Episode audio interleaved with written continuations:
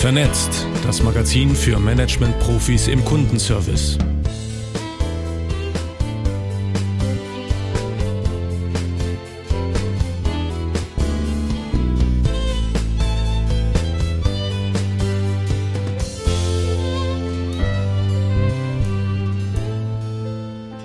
Vernetzt, Ausgabe 23 im ersten Halbjahr 2021.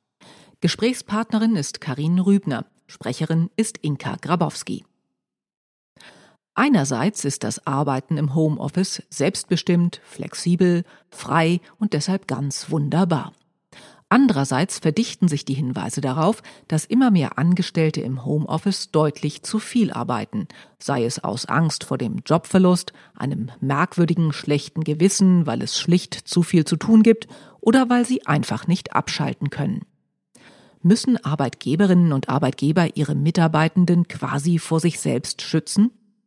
Wenn ja, wie soll das aussehen? Wo hört der Schutz auf und wo beginnt die Bevormundung? Kurzum, wie frei darf und kann Arbeiten im Homeoffice sein? Eine Antwort von Karin Rübner, Referentin Digital Responsibility und New Work beim Bundesverband Digitale Wirtschaft in Berlin. Wandel und Veränderungen sind Prozesse, und niemand sollte die Erwartung haben, dass große Veränderungen direkt einwandfrei und fehlerlos funktionieren.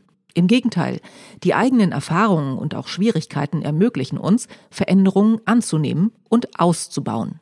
Um es noch weiter zu treiben, erst durch Fehler können wir wirklich nachhaltig etwas Neues lernen und verändern.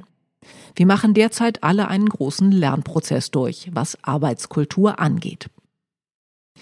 Die Ausgangsposition in Deutschland vor Beginn der Corona-Pandemie war eine sehr stark verbreitete Präsenzkultur.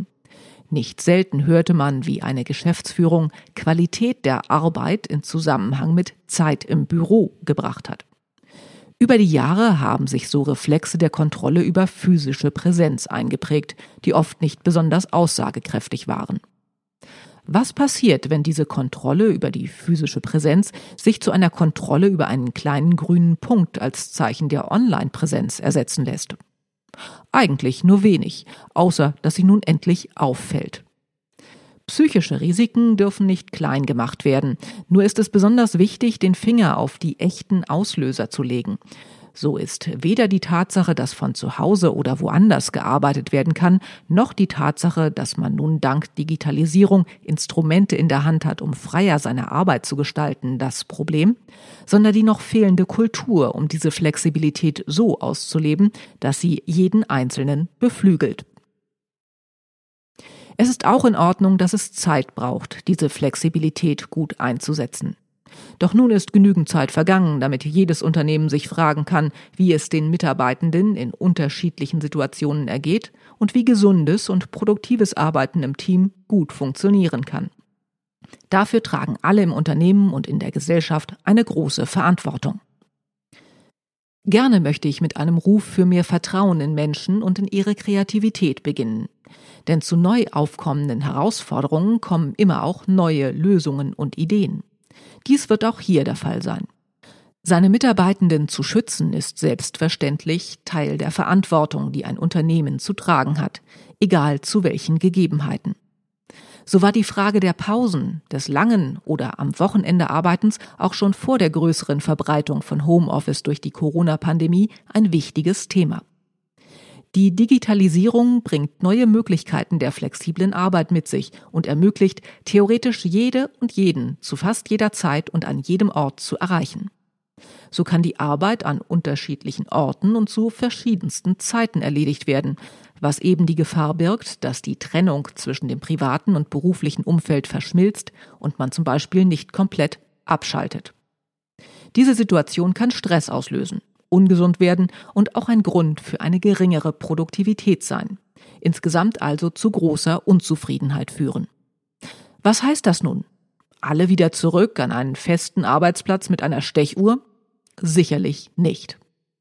Es geht vielmehr darum, dass wir uns Gedanken machen sollten und können, was uns die neu gewonnene Flexibilisierung ermöglicht und eben auch, wie wir auf die Gefahren, die diese Flexibilisierung birgt, reagieren. Wie kann in einer solchen Situation Überforderung oder Überarbeitung verhindert werden?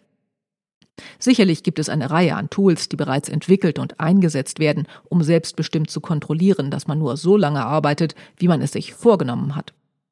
Sicherlich wird in den nächsten Monaten ein rechtlicher Rahmen diese neue Flexibilität mit einigen Regeln definieren.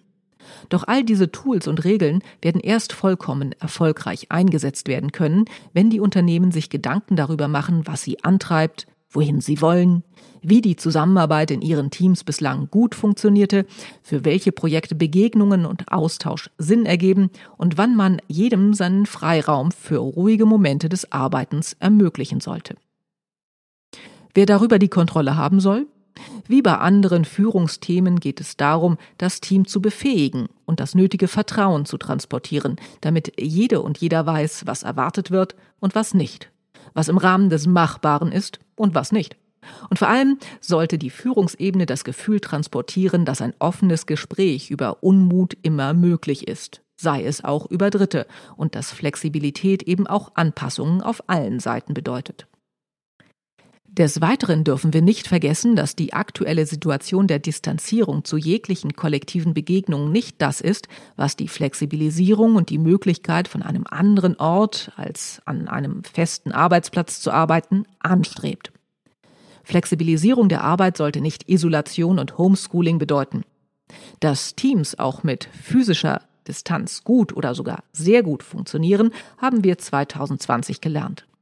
Nun können wir uns schon bald auf ein anderes Kapitel freuen. Ein Kapitel, in dem enge Begegnungen und Versammlungen wieder möglich sein werden. Und dann gilt es, die neuen Erkenntnisse mitzunehmen. Ein Meeting muss nicht abgesagt werden, weil eine Person zugeschaltet werden muss. Reisen durch die Republik, um ein paar Eckdaten zu besprechen, sind verzichtbar.